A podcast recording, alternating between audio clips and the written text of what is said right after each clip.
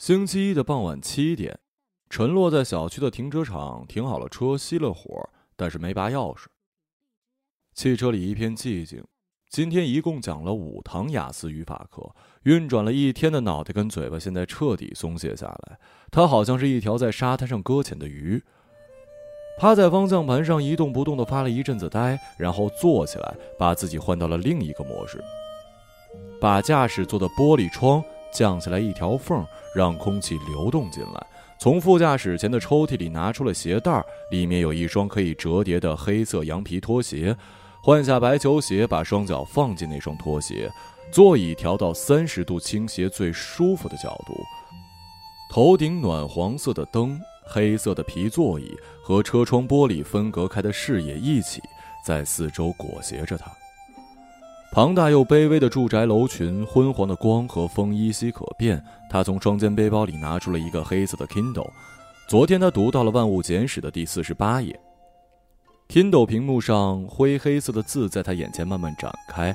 他把后背靠向了椅背儿，像是摩西分开了红海。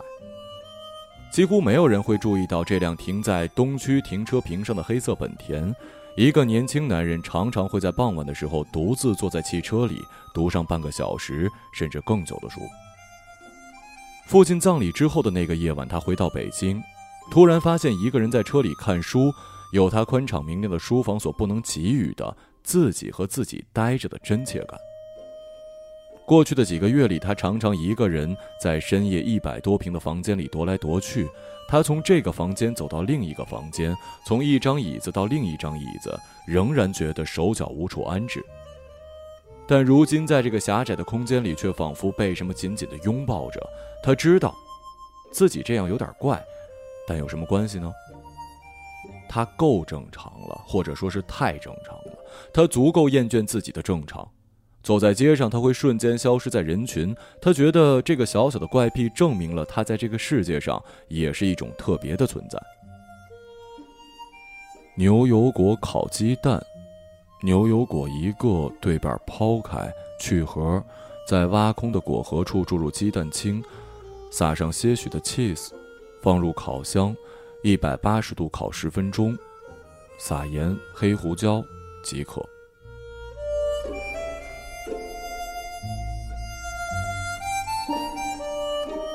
如果这世界上发明一种胶囊，每天吞两三粒就可以代替一日三餐，陈洛大概是第一批的簇拥者。他向来不喜欢在食物上花费太多的时间，觉得口腹之欲是一种低级趣味。小时候父母工作很忙，父亲总是不在家，母亲也不爱做饭，他闲时爱看书写文章，他就跟在他的后面捡自己喜欢的书看。那时家里常年备着满满一冷柜的速冻食品，要么就是母亲带回食堂里那些心不在焉的红烧大排。你看，猫猫狗狗吃的最多，吃的太多就会变蠢变贪心，欲望要节制。母亲总是这么讲。在澳洲读书的那两年，他靠冷冻披萨跟汉堡薯条度过了大量的时日，竟然也没有厌倦。回国之后，更加不能理解浓油赤酱跟麻辣鲜香代表的食物审美。一个人最常吃的是自己做的简易火腿三明治、粥和白煮蛋。但最近他却不可思议地贪恋上了牛油果的味道。他记得几年前自己第一次吃这个东西，还觉得是在吃肥皂般可怖的化学合成品，现在却在手机的备忘录里收集了各式各样的牛油果做法。家里的厨房依然一尘不染，空白明亮的像是一个发光体。冰箱在微微的颤抖，几乎所有的物件，几乎所有物件都被陈洛收到了储物柜里。台面上只有微波炉、烧水壶、他常用的白色马克杯和一个木质的果盘。刚才他在家找到了三个牛油果，想试着做一下那个牛油果烤鸡蛋，但那两个新买的却还没有完全熟，碧绿的青色，饱满的梨形。摸上去像是石头一样硬邦邦的，剩下的那一个呢，却又过于熟了。他忘了是什么时候买的，整个都已经黑乎乎、疙疙瘩瘩的表皮，摁下去是一种可怕的空洞塌陷感，让他想起了父亲去世之前枯瘦到垂挂下来的皮肤。他不甘心，切开那个牛油果，里面的青色果肉果然已经坏成一丝一丝的黑絮。在想吃的时候，手边的牛油果拥有恰到好处的成熟，这样的运气简直好到好像掌握了一种神秘的咒语。他想起村上春树的书里写：“世界上最大的难题之一，恐怕就是预测鳄梨的成熟时间了。”不，他握着两个生涩的牛油果，想着世界上最大的难题是无法预测我们什么时候会分离，什么时候还会重逢。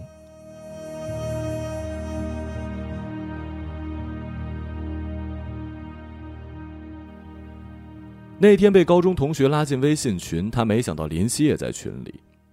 他有快二十年没有见过他的样子，他一条一条仔细翻看着林夕的朋友圈，他发的不多，嫁人了，住在夏威夷，一个陈洛从来没有去过的地方。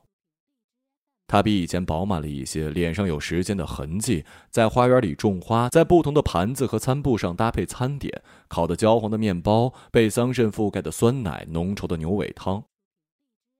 一切都指向他已经成为一名幸福的主妇。他写：一月好天气，四月花园里满是迷迭香的香味儿。六月最爱的食物是从冰箱里拿出的牛油果，浇上蜂蜜，或者跟酸奶一起打成奶昔，清凉甜蜜，像自己多年前做的绿豆沙冰棍儿。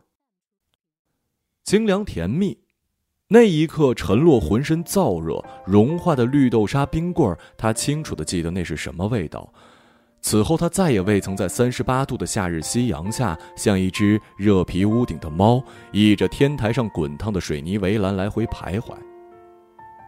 高一暑假的一个傍晚，沉沉西下的太阳往远处西野的两栋高楼之间散落而去。杭州的八月是一个几乎二十四小时浸泡在暑热里的城市。他跟林夕坐在他宿舍楼顶的天台上，他第一次跟他坐得这么近。屁股底下的水泥地被白天的炙热，屁股底下的水泥地被白天的烈日炙烤的依然发烫。抬头看到南面的校园操场上，橘红色的跑道空无一人，远处是旧城区破烂的水泥屋顶和横七竖八的电线。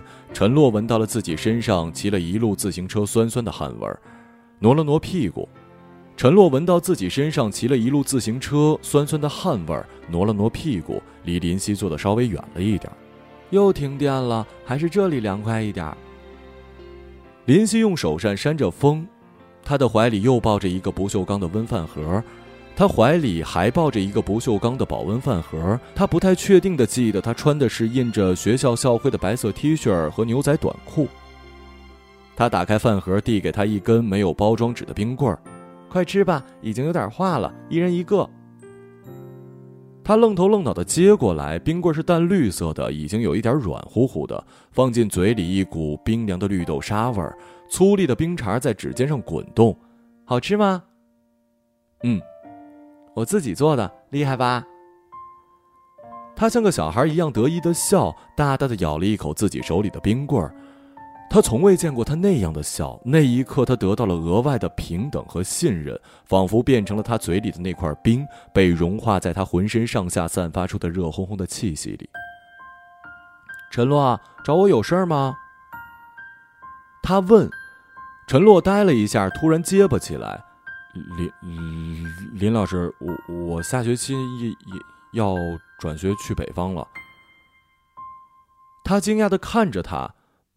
爸爸调到北京工作，所以全家得搬过去。嗯，妈妈身体好点了吗？爸爸妈妈还是老吵架吗？陈洛摇了摇头，又点了点头。话说到这儿，手里的冰棍糖水顺着他的指头，已经流到了他的手腕，黏糊糊的，仿佛是一条绷紧的嘴。很无聊啊，我也想走。他像是自言自语，又转过头，微笑的看着陈洛，眼睛毛茸茸的。陈洛，你在写作上有天赋，不管在哪儿，你一定要多写。有高兴不高兴的事，你都可以写信、打电话给我的。告别城市，生病的母亲，不在场的父亲，想离开的他，想留下的自己。像他想象的那样，他有很多话想跟他说。他不过是大他八岁而已，但是他却一个字也说不出来。他只是把汗津津的头埋在了膝盖之间。他看见十六岁的自己，只有一个笨拙而炎热的影子而已。就像冰棍渐渐融化，吧嗒一声断落在地上一样，无法被阻止。食物如果有意义的话，一定是因为它和某种深刻的记忆有关。陈洛没想到，十六岁夏天那只顶楼的绿豆沙冰棍儿，十二年后会和一只来自遥远热带的水果发生着某种关联。但为什么是牛油果呢？如果林夕说的是另外一种食物，比如桃子、鸡蛋、巧克力，这些也都可以。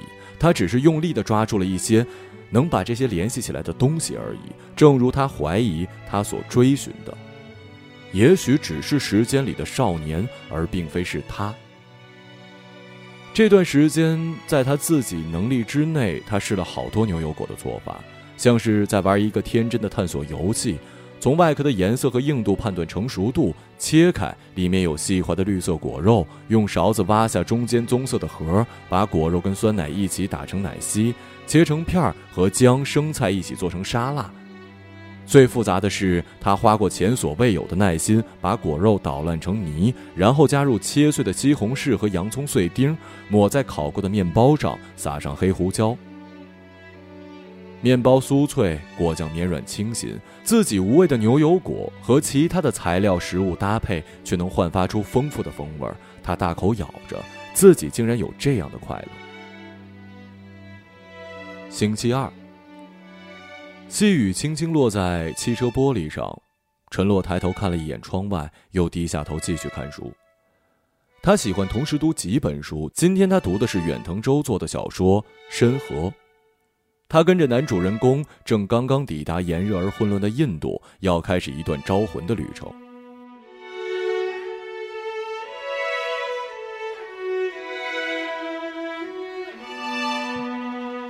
陈老师，陈老师。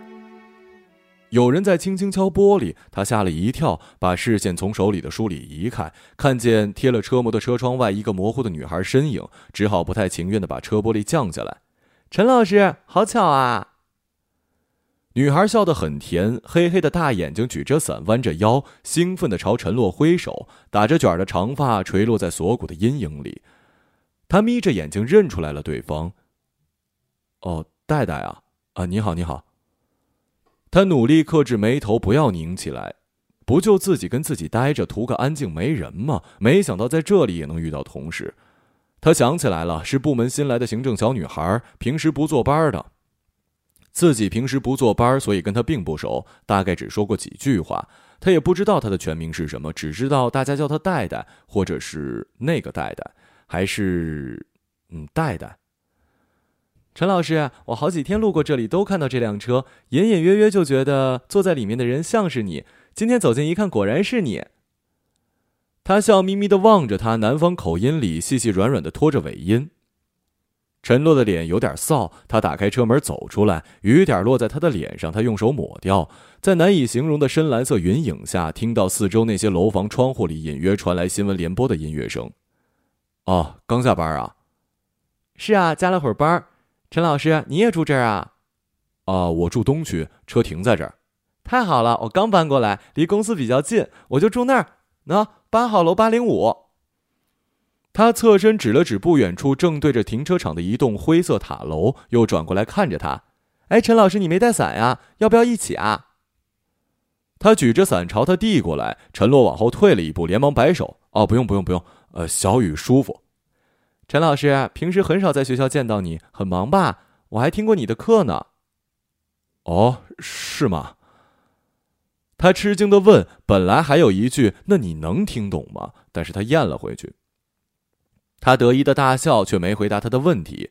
陈老师有空来我们家玩啊？我做饭还挺好吃的，我最喜欢请别人来家里吃饭了。哎，你爱吃辣吗？爱吃火锅吗？哪儿人呢？我是四川的。啊，对，我是跟朋友合租的，我们还养了两只猫，一只大狗，所以家里有点挤。不过每天跟他们玩的可开心了。你不讨厌小动物吧？他说话语速很快，染的头发有点黄，裙子的材质有点像以前的蚊帐，是小女孩极其的时髦。但陈洛似乎刚刚发现这个貌似闯入他世界的女孩有一种格外的动人之处。这多少冲淡了一点他刚才被打扰的不快，在这一点上，他也有一种男人的势力。在陈洛看来，女人无关其他，只分动人和不动人。动人的话，就自有不一样的别致和闪光，能让他一眼就从人群里把它捞出来。虽然他也说不清动人这东西究竟是什么。至于偶遇，他从来不期待跟同事们发展深度的人际关系。他既不喜欢他们，也不讨厌他们。本质上，他们像是工蜂一样聚集起来的陌生人。所有的关系都是脆弱的，大部分的言语也不过是多余的分泌物。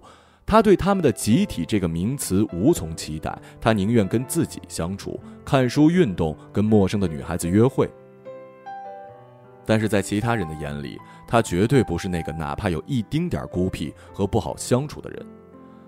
相反，他是学校里人缘最好和考评最高的老师，他对几乎所有人都礼貌、客气、周到，有求必应，无懈可击，也是一起吃饭不会让任何人受冷落的那个人。但这些不过是一种控制、保持自己恒温的教养和表演。他知道自己有多周到，就有多知道生活的荒诞。另一个他在他的生活之外，这使得他内心对别人始终保持一种近乎冷酷的冷静。他的头发已经渐渐被雨水浸湿了。他在说一些学校的琐事，说话的时候爱昂着下巴，眼睛里的夜色闪着光，似乎想要从他的身上看出点什么。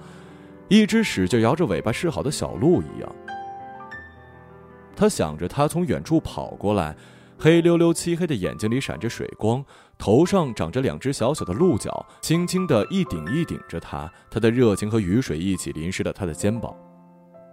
嗯，你吃饭了吗？陈洛问他，确实饿了。没事的话，一起去附近吃点吧。好啊。他点点头，向他走近几步。哎，对了，陈老师，你要穿这双鞋去吗？他指了指他的脚，捂着嘴窃笑。他低头看见自己的白袜子上还套着那双车里的软皮拖鞋，女里女气的，他也忍不住笑了。回到车里换了鞋。哦，我叫陈洛，别叫我陈老师，就一培训学校，又不是真的老师，多对不住老师这俩字儿啊。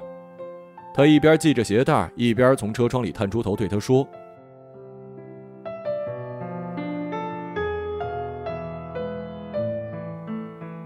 星期三、星期四、星期五，两个牛油果静静躺在厨房窗台的边里，参差的光线中，果壳由渐绿转成了深棕。进门的时候，陈洛探身到厨房看了一眼，那时继母打来电话说，他明天要回老家待一段时间。你爸爸的东西，你要是想留作纪念，拿什么都可以。等我回来，你过来拿哦。还有，他停顿了一下说：“他要和你妈葬在一起这件事儿，我想通了，不。”怪他，大不了以后我过去跟他们做邻居。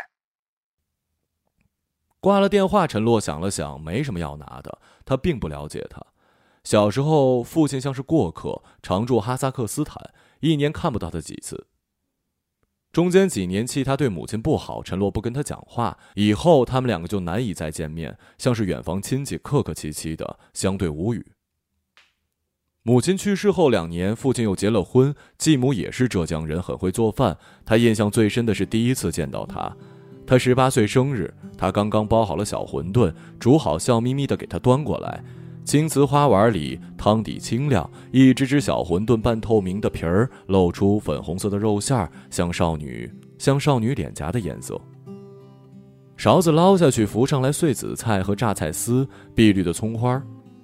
父亲就坐在沙发椅里，看他一只一只吃下去，手抚摸着红木椅子扶手，嘿嘿的笑。小时候，母亲煮的是速冻馄饨，浑浊的汤味精浓重，有时候还半生不熟。他咬一口吐掉，还被母亲敲一下后脑勺。小馄饨美味，可他渐渐生出了背叛母亲的负罪感，吃着吃着，慌张的囫囵吞下去。和继母生活之后，父亲的脾气变得很好，戒了烟酒，迅速的发胖，面色红润。他们搬回了杭州之后，除了上学时按时给他钱，也不大联系。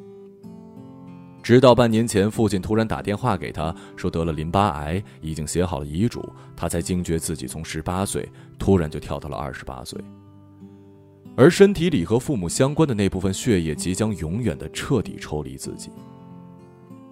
他走到厨房，徒劳地捏了捏牛油果。什么时候才可以吃呢？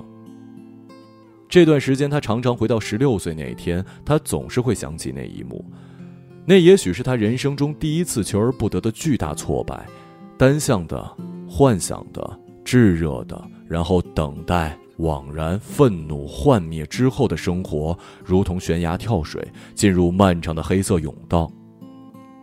他在陌生的北京给林夕写信，郑重的手写：“最近读了塞林格和周作人，写了新作文，这边的老师却打了低分，说他抄袭。”和嘲笑他普通话口音的同学打架，这些那些干燥的愁绪，北方的城墙和落日，贴好邮票寄出去，但写给林夕的信和邮件，自此却都杳无音信，如坠冰下。他鼓起勇气给他打电话，没人接，即使他连着打了七八遍。三个月后的一个周末，他偷偷拿了家里的一点钱，一个人坐车回到了杭州。他守在他宿舍对面的马路。傍晚的时候，他终于看他走出来，和一个瘦高的男人一起。自己像是一个幽灵一样跟在他们身后。他挽起那个男人的胳膊，他们手拉手，男人搂着他的肩。他终于想起那个男人是谁了，高三的化学老师，在学校联欢会上弹唱过齐秦的歌。陈洛停下脚，转身沿着马路走向北山路，再沿着西湖一直走，一直走，一直走到灵隐路。在浓荫的行道树下，他突然大步的跑了起来，跑到上天竺，再跑到灵隐寺外的“只此西天”四个大字下。青苔蔓延，竹影重重。第二天凌晨，他回到北京，父亲以为他失踪，看到他蓬头垢面的推开门，劈头就是两个巴掌。他带着脸上的纸印儿跟在他的身后，心神俱碎，空荡荡的。此后，他再也不喜欢上语文课，他的语文课作业总是交不出。他再也没有想过要成为一个在写作上有天赋的人。十六岁那个敏感不安的少年不值一提，对信任的人托付希望也不再说起。他用放弃自己的方式来对抗一个一个来自成人世界的巴掌跟谎言。所以现在他是一个每天一遍一遍教人如何通过考试的，坐在车里看书的，无话可说的平庸男人。那天在停车场遇见了戴戴之后，他就再也没有在车里看过书。秘密被人撞破，似乎也就失去了独自偷偷享用的快感。他甚至试过把车开到小区的另一个停车坪，像往常那样换上拖鞋，打开 Kindle，但总是心神不宁，看几行字就会停下来抬头张望。在呆坐的某一个瞬间里，他突然意识到，小时候玩捉迷藏最刺激的是被找到的那一刻，四目相对，心领神会；而到游戏结束都不被发现的那个人，才是最孤独的。他不得不承认，很少感到寂寞，却时常陷入焦虑。他喜欢女人伶俐又聪明，又躲闪于他们的控制和依赖。他们常令他加深对这个世界的困惑和不解。这让他始终无法保持一段长久关系。性欲这东西跟食欲一样，老实说，他也不大瞧得上。男人找那东西也不知道为了什么，虽然他做的还不错。他有时会利用手机在网上跟陌生女孩约会，如果事后他们提出一些物质上的要求，他会感到轻松，会爽快的给他们更多，然后马上把他在手机上删除掉。能用钱去解决的事情，就不要用时间去解决。喜欢是一件很容易的事儿，付出也不是什么难事儿。但要觉得自己的付出不算付出，那可能就是爱了。但是爱到底是什么？他不觉得自己能给出答案。失去的、得到的、说过的、睡过的，最后都变成了一件件让人忧伤的事儿。他也很谨慎。作为那所英语培训学校最受欢迎的老师之一，他时常会收到女学生的示好，但他从不回应。他会看到那个十六岁的自己像幽灵一样在街上飘荡，忍不住跳出来嘲弄自己的愚蠢。他也不想给自己添麻烦，和要处理的那些善后和周而复始相比，他无心付出过多的精力来换取那一点和年轻女孩的情爱的愉悦。和同事谈恋爱也是非常麻烦的，他提醒自己。上午，他在学校遇到了戴戴。他拿着电脑急匆匆去教室上课时，他从工位的隔板探出毛茸茸的脑袋，和他笑眯眯的打招呼。他不动声色的点点头，带着一种只有他们两人知晓的秘密一般从他身边走过。两个小时之后，在继母的那个电话之后，他在手机上看到了戴戴的微信。在干嘛？呃，在想吃什么？他看到微信顶端显示对方正在输入，等了一会儿，那行字消失了。他准备放下手机，微信突然响了。今天有愤怒的小鸟电影，要不要一起去看呀？他犹豫了一下，回复：“好。”这是一个很热闹的动画片儿在看电影时，戴戴的怀里满满抱着外套、手机、可乐，陈洛就帮他拿着大桶的爆米花。他的手像是挖掘机一般，不停地伸到他胸前的爆米花堆里抓上一大把。他觉得电影挺无聊的，为了防止自己睡着，主动用右手抓起了一捧爆米花，向他那边递过去：“吃吧。”他在黑暗里小声说。戴戴一边盯着屏幕，一边在他手心里捧着爆米花吃。他感觉到爆米花的糖分开始渐渐溶解在他的手里，黏糊糊的、潮湿着。于是不能忍受的把手里的最后几粒爆米花送到戴戴的嘴里。他顺从的张开嘴，任凭他一粒一粒喂下去。在吃他手里的最后一粒爆米花时，他突然用舌头悄无声息地裹住了他的食指，柔软温热地吮吸着他皮肤上的甜味儿和神经的震颤。在黑暗里，陈洛猝不及防，他吃惊地转过头看着戴戴。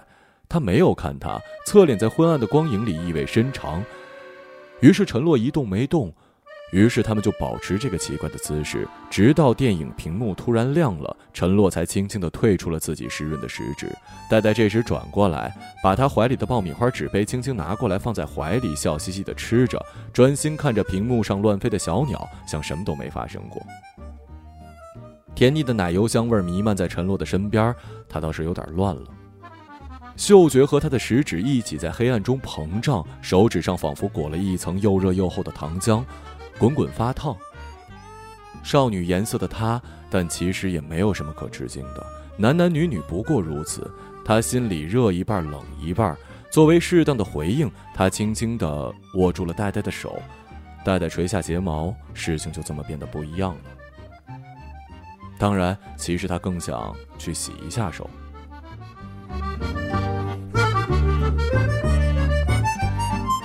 没有月光，停好车的一刻，陈洛感到了一点燥热。到了。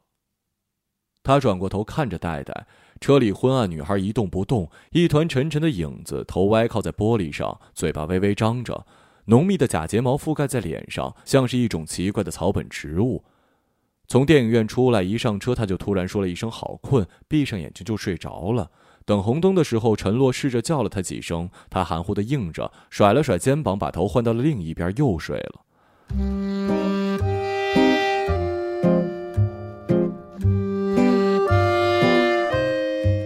陈洛有点摸不着头脑，从头到尾对这个女孩子，他都有一点晕头转向。他甚至想，她是不是在装睡？又觉得这样也好，那根黏糊糊的手指还没来得及去洗，但他至少可以暂时不用说话。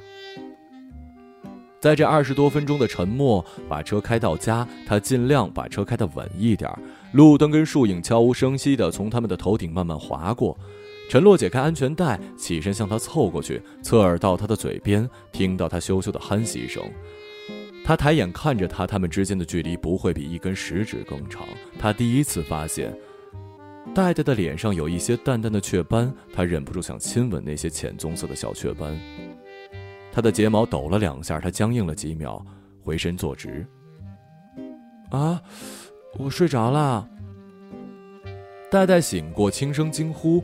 他用力眨眨眼，然后不好意思的用双手捂紧了脸，眼睛透过指缝望着陈洛，嘟嘟囔囔解释：“不知怎么回事，刚开始一上车头就开始沉，就犯困，好像被施了什么咒语，一下子铺天盖地就瞌睡了。”挣扎几下，掉进一个睡眠黑洞，怎么也爬不起来。说着，他稍微停顿，看了陈洛一眼。奇怪，看电影的时候一点都不困啊。他放下手，坐直身体，在座椅上转来转去，上上下下打量汽车内部，问：“喂，陈先生，你车里是不是放了什么催眠的东西啊？”催眠？要催也是你催我吧？陈洛的手指硬邦邦的，心里这句话到底没说出来。他看陈洛不说话，一张小脸凑过来。对了，刚才你有没有被我吓到啊？他坏笑。我看你呆呆快要睡过去的样子，就很想逗你一下。我看你呆呆快要睡过去，就很想逗你一下。电影那么幼稚，陈老师肯定觉得没意思，是不是？我小时候特别爱用手指蘸着花生酱、果酱什么的，觉得那样特香。现在感觉爆米花也不错。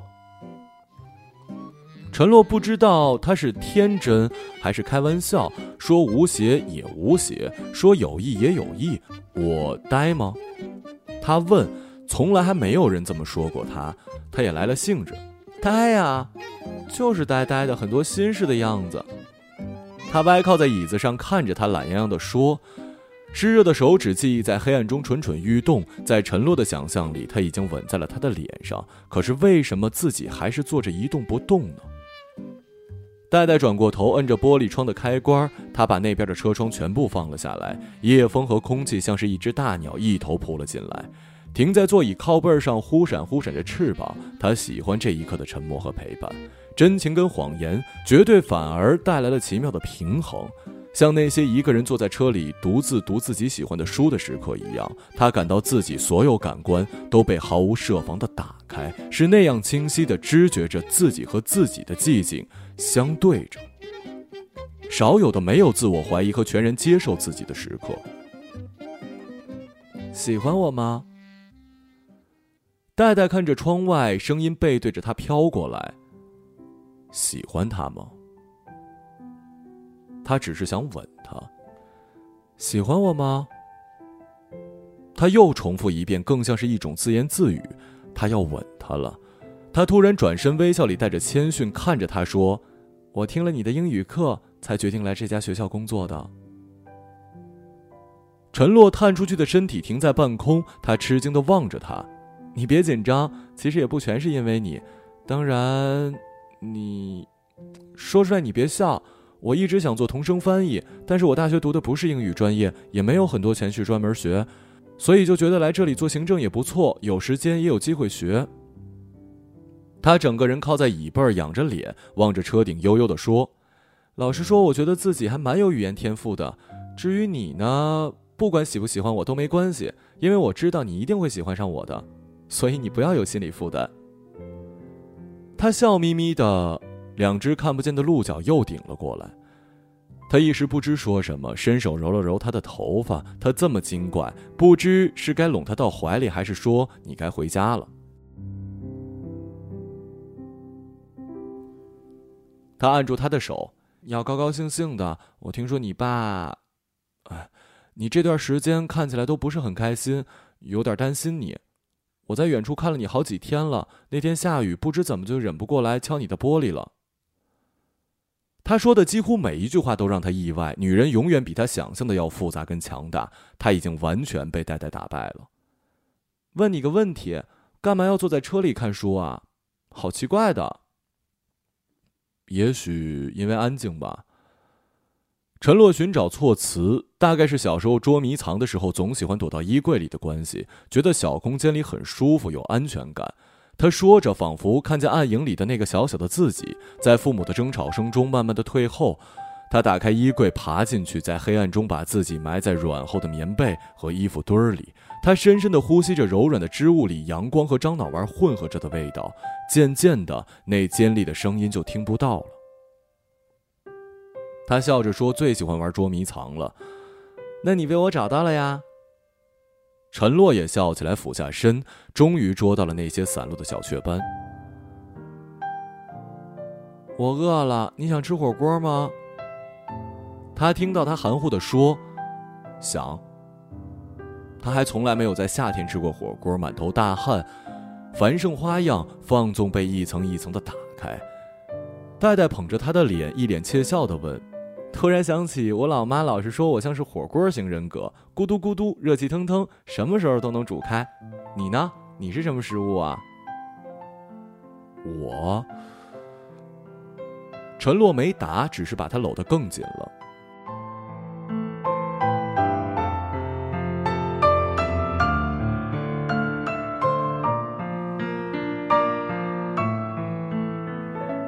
星期一。呈现着湿润土地一般深褐色和恰到好处的柔软，看起来那两枚牛油果已经完全熟了。陈洛把它们掂在手里，窗外八月炙热的午后阳光，他想象着它们被打开时的味道跟气息，一些问题似乎也即将找到答案，总是等得到。荒废的青春，错失的时光，错位的自我，时间总有一天会把那个逃跑的自己找回来。一个人的前史逃无可逃，而对于那时的自己，面对失去，他已经无法感同身受。他拿起手机，终于决定做那件在他脑海里已经盘旋许久的事儿。林老师，我是陈洛，你还好吗？还记得我吗？他第一次在微信里跟他说话。当然，陈洛很开心，我们有十多年没见了吧？林夕很快的回复，他难以察觉的深呼吸。林老师，有个问题一直想问你。高一我转学之后给你写过一些信，你收到了吗？几分钟之后，他说：“收到了。”你看了吗？都看了。又过了几分钟，他说：“那是你的父亲来找过我。他说他很少在家，你们的关系不好。他看了你的日记，很担心你。他不希望你跟我通信，保持联系。我很委屈，也很生气，可是也不知道该生谁的气。似乎谁也没错，最后只好对自己说：这一切跟我有什么关系？对不起，陈诺。”他盯着那几句话发呆，父亲那两巴掌的指印似乎又回到了他的脸上。他不会告诉他，在他一个人偷偷跑去杭州找他的那天晚上，母亲去世了。他从抽屉里拿出一把小刀，把一个牛油果对半剖开，黑褐粗粝的果壳里，如同另一个世界般露出漂亮的绿色果肉，平滑细腻，不可见的肌理。他往半个牛油果上浇了一点蜂蜜，然后用勺子挖了一勺放进嘴里。他似乎正在经过一座风雨后散发着青草芬芳的花园，草地被刚刚的修整，雨滴垂挂在草尖儿。他吃着吃着想起了父亲，于是乎哭了起来。